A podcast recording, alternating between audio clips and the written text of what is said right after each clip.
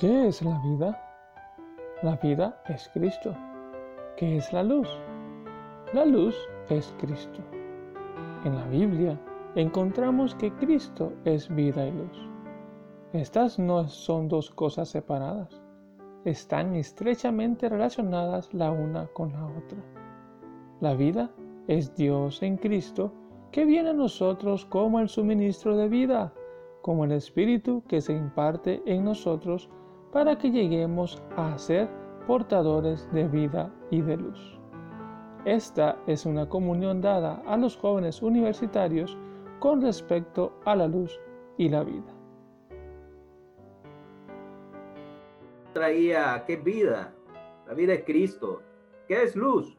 La luz es Cristo. La vida, la Biblia nos enseña que, Cristo es vida, Dios en Cristo, y la luz es, Cristo, es el Señor Jesús, es nuestro Señor.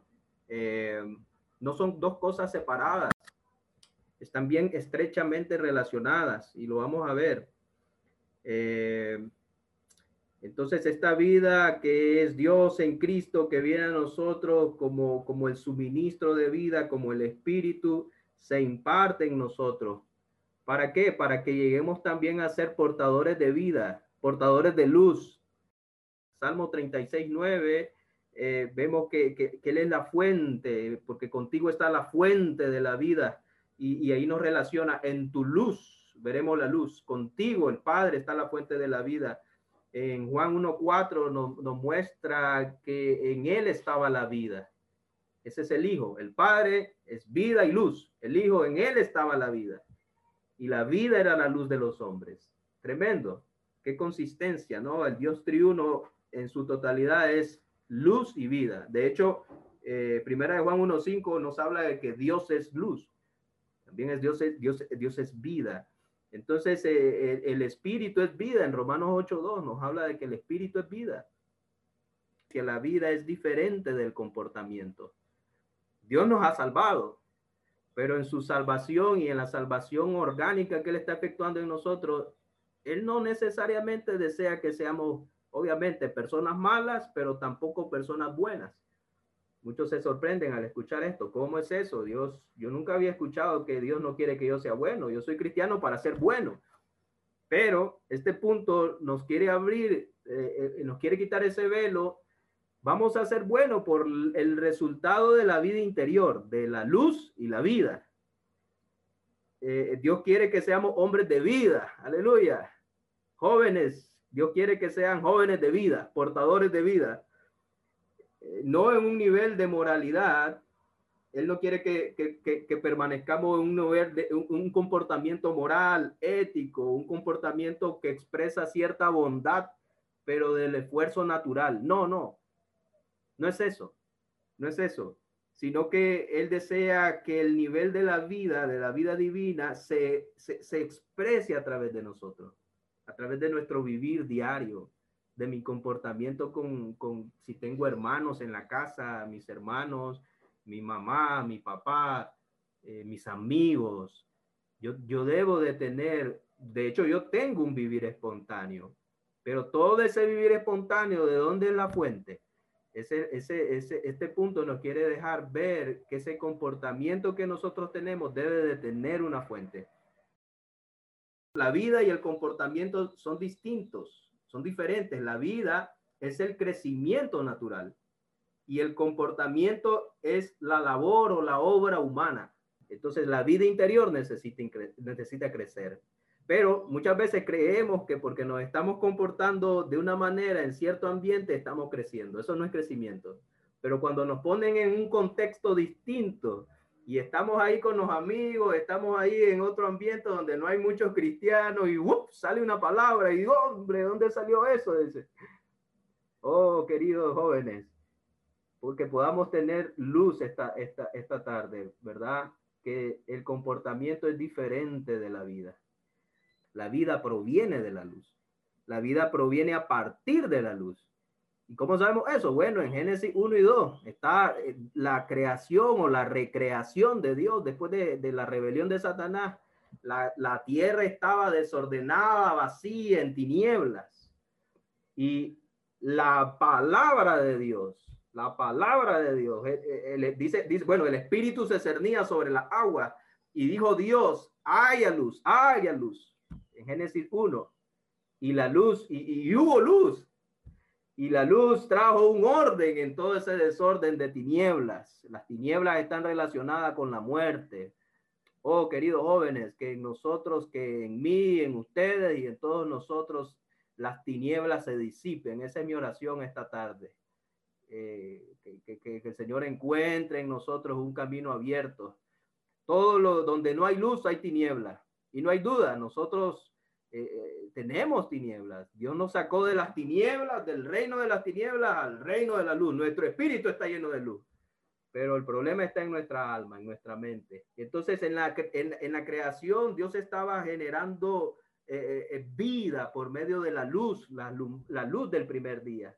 Y después separa la, la expansión de las aguas en segundo día. En el tercer día, él, él hace surgir la tierra seca y surgen las primeras eh, manifestaciones de la vida, las plantas, los que dan fruto, los que tienen semillas por medio de la luz del primer día, pero en la luz del cuarto día, cuando, se, cuando Dios habla y, y, y, vemos el sol, la luna y las estrellas, tenemos luego una vida más elevada.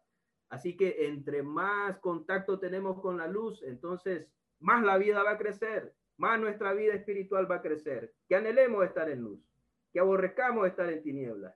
Esta luz está en la palabra. La luz está en la palabra, en la Biblia. Nuestra Biblia, la Biblia que Dios nos dio, no debe estar solamente ahí en el estante. Yo sé que ahora están en los celulares, no solamente ahí en el celular como una aplicación más, sino que esa, la palabra debe entrar en nosotros. Eh, Salmo 119 a 105 vemos que eh, la palabra es lumbrera, es lámpara de Jehová, eh, es, es luz a nuestra senda, ¿verdad?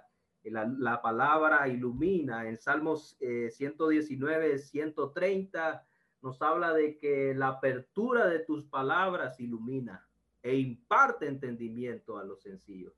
Que podamos ser esos que abrimos la Biblia, buscamos la presencia del Señor y recibimos luz. La luz reside en la palabra. Eh, ¿Por qué a veces no tenemos luz y nos sentimos en tinieblas? A mí me pasa porque no he ido a la palabra. No he ido a la palabra. Necesito ir a la palabra. Señor, llévame a la palabra día a día. Quiero tener tiempitos de baños de luz. La luz está en la palabra. La luz es el sentir interior. Este es muy interesante. Una persona, eh, según Juan 1.4, en él estaba la vida y, y la vida era la luz de los hombres. Sabemos que él se procesó, que hoy es el espíritu. Esta no es una luz eh, física, eh, eh, objetiva, fuera de nosotros, no. No, no. Es una luz subjetiva, una luz interior, porque la luz entró en nuestro espíritu, sino que es una luz que ilumina subjetivamente, trae un sentir. ¿Por qué estás aquí? Cuando alguien está compartiendo la palabra, cuando escuchamos la palabra, entonces eh, nuestro espíritu eh, eh, reacciona a esa luz. Señor, llévanos a tener más experiencia. La iluminación depende de la misericordia de Dios. ¿Por qué? Porque yo puedo luchar por esa luz todos los días. Leo la Biblia, oro, invoco, pero no entro en ella. Oh, hermano, es porque según Romanos 9:15, Él tendrá misericordia del que tenga misericordia. Entonces la luz no depende ni de usted ni de mí, ni de ningún, ni, de ningún gran predicador que nos hable. La, la luz depende de la misericordia del Señor. El Señor tenga misericordia. Dígale, dígale ahí, Señor, ten misericordia de mí.